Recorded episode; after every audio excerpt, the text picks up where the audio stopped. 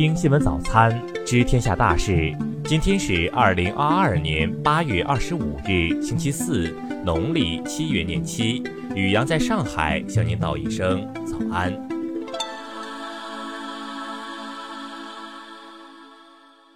先来关注头条新闻。台湾联合新闻网报道，大陆有社群网站传出解放军无人机拍摄到台军在外岛岗哨照。照片中，台军哨兵的装备、表情都清晰可见，仿佛无人机在防区近距凌空。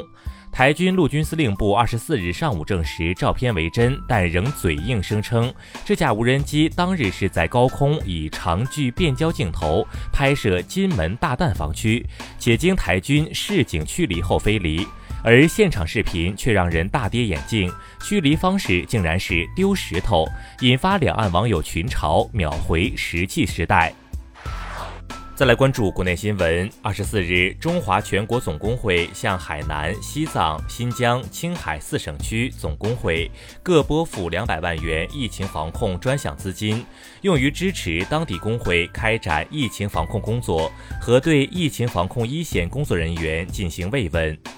二十四日，新疆维吾尔自治区人民政府新闻办公室召开疫情防控新闻发布会，表示，新疆日新增核酸阳性病例开始呈现缓慢下降态势，疫情初步得到控制。七月以来，长江流域正在遭遇一九六一年以来最严重的气象干旱，出现罕见的主汛期反枯。四川省气象台发布暴雨蓝色预警。二十四日二十时到二十五日二十时，四川多地将有暴雨，局部地区有大暴雨，并伴有雷电和短时阵性大风。据中央气象台网站消息，台风马鞍最大可能二十五日中午前后以台风级登陆台山到电白一带沿海。二十四日至二十六日，广东西南部沿海、广西南部、海南岛北部等地将有大暴雨。二十四日十六时许，四川内江凌家镇突发火灾，多个居民楼被大火点燃。现场视频显示，堆放在房子外的木材被烧得通红，火焰伴随着浓烟飘上天空。中国作家协会近日公示二零二二年会员发展名单，著名作家贾平凹之女贾浅浅名列其中，引发热议。对此，国事直通车评论称：“文学鼓励传承，但不应该世袭。”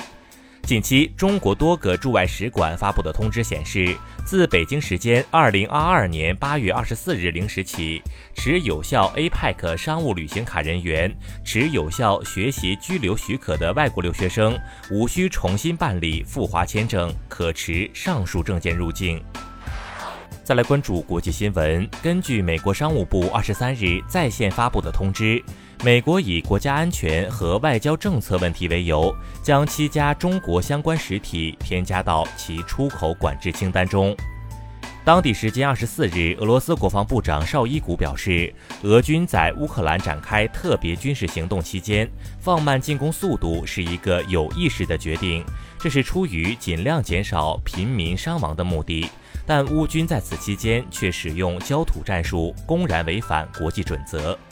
受高温干旱天气影响，美国德克萨斯州恐龙谷州立公园内的一条河流干涸，大量恐龙族计划时重见天日，其中最古老的可以追溯到1.13亿年前。当地时间二十三日，乌克兰总统泽连斯基表示，乌克兰对杜金娜之死不负有责任。据美国有线电视新闻网报道，美国总统拜登当地时间二十三日下令对叙利亚境内与伊朗有关的目标进行空袭。近日被曝光热舞视频的芬兰总理马林，又因为一张拍摄于芬兰总理官邸的不雅照片而陷入争议。马林当地时间二十三日证实照片属实，并就此道歉。美国国家航空航天局发布了一段音频，声音是根据两亿光年外的英仙座黑洞的压力波合成。据报道，这段音波来自美国航天局的钱德拉 X 射线天文台。当地时间二十三日，从法国北部加莱市开往英国肯特郡福克斯通镇的海底列车突发故障警报，数百名人员被困在英吉利海峡隧道超过五个小时。再来关注社会民生新闻。此前因为涉传销而备受关注的林瑞阳和张婷夫妇，近日被曝已经转战马来西亚。有视频显示，林瑞阳现身马来西亚进行品牌演讲。近日，在新版微信中，朋友圈增加了修改可见范围的功能。简单来说，就是已发布的朋友圈可以设置谁。简单来说，就是已发布的朋友圈可以重新设置谁可以看或者不给谁看。近日，有网友发帖表示，在上海宜家储物柜区域拍照被保安阻拦。现场保安表示，部分顾客长时间逗留拍摄网红照片，会影响其他消费者购物，且宜家门店本就不允许消费者拍照。二十四日，记者从上海市高级人民法院官网获悉，李小龙女儿起诉真功夫快餐善用李小龙形象一案将于二十五日上午九时在上海市第二中级人民法院开庭审理。随着中秋临近，搜索社交平台发现有黄牛正在倒卖月饼礼盒。进一步询问得知，茅台月饼量小紧俏，截至发稿当天报价均超过五百元，其中一人报价六百五十八元。再来关注文化体育新闻，中国乒协二十四日公布了成都世乒赛团体赛选拔办法。将以二十三日最新世界排名为标准，单打排名最高的男女各四名选手，男队樊振东、马龙、梁靖昆、王楚钦，女队孙颖莎、陈梦、王曼玉、王艺迪直接获得成都世乒赛男女团体赛参赛资格。二十三日晚，二零二二年女排亚洲杯小组赛中，二队出战的中国女排与东道主菲律宾交手，斩获三连胜，在 A 组居首。上海上港足球俱乐部二十四日宣布，广州队规划国脚蒋光太加盟上海上港。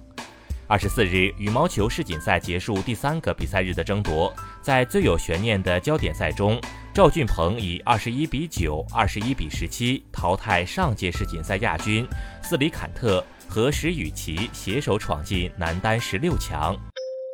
以上就是今天新闻早餐的全部内容。如果您觉得节目不错，请点击再看按钮。咱们明天不见不散。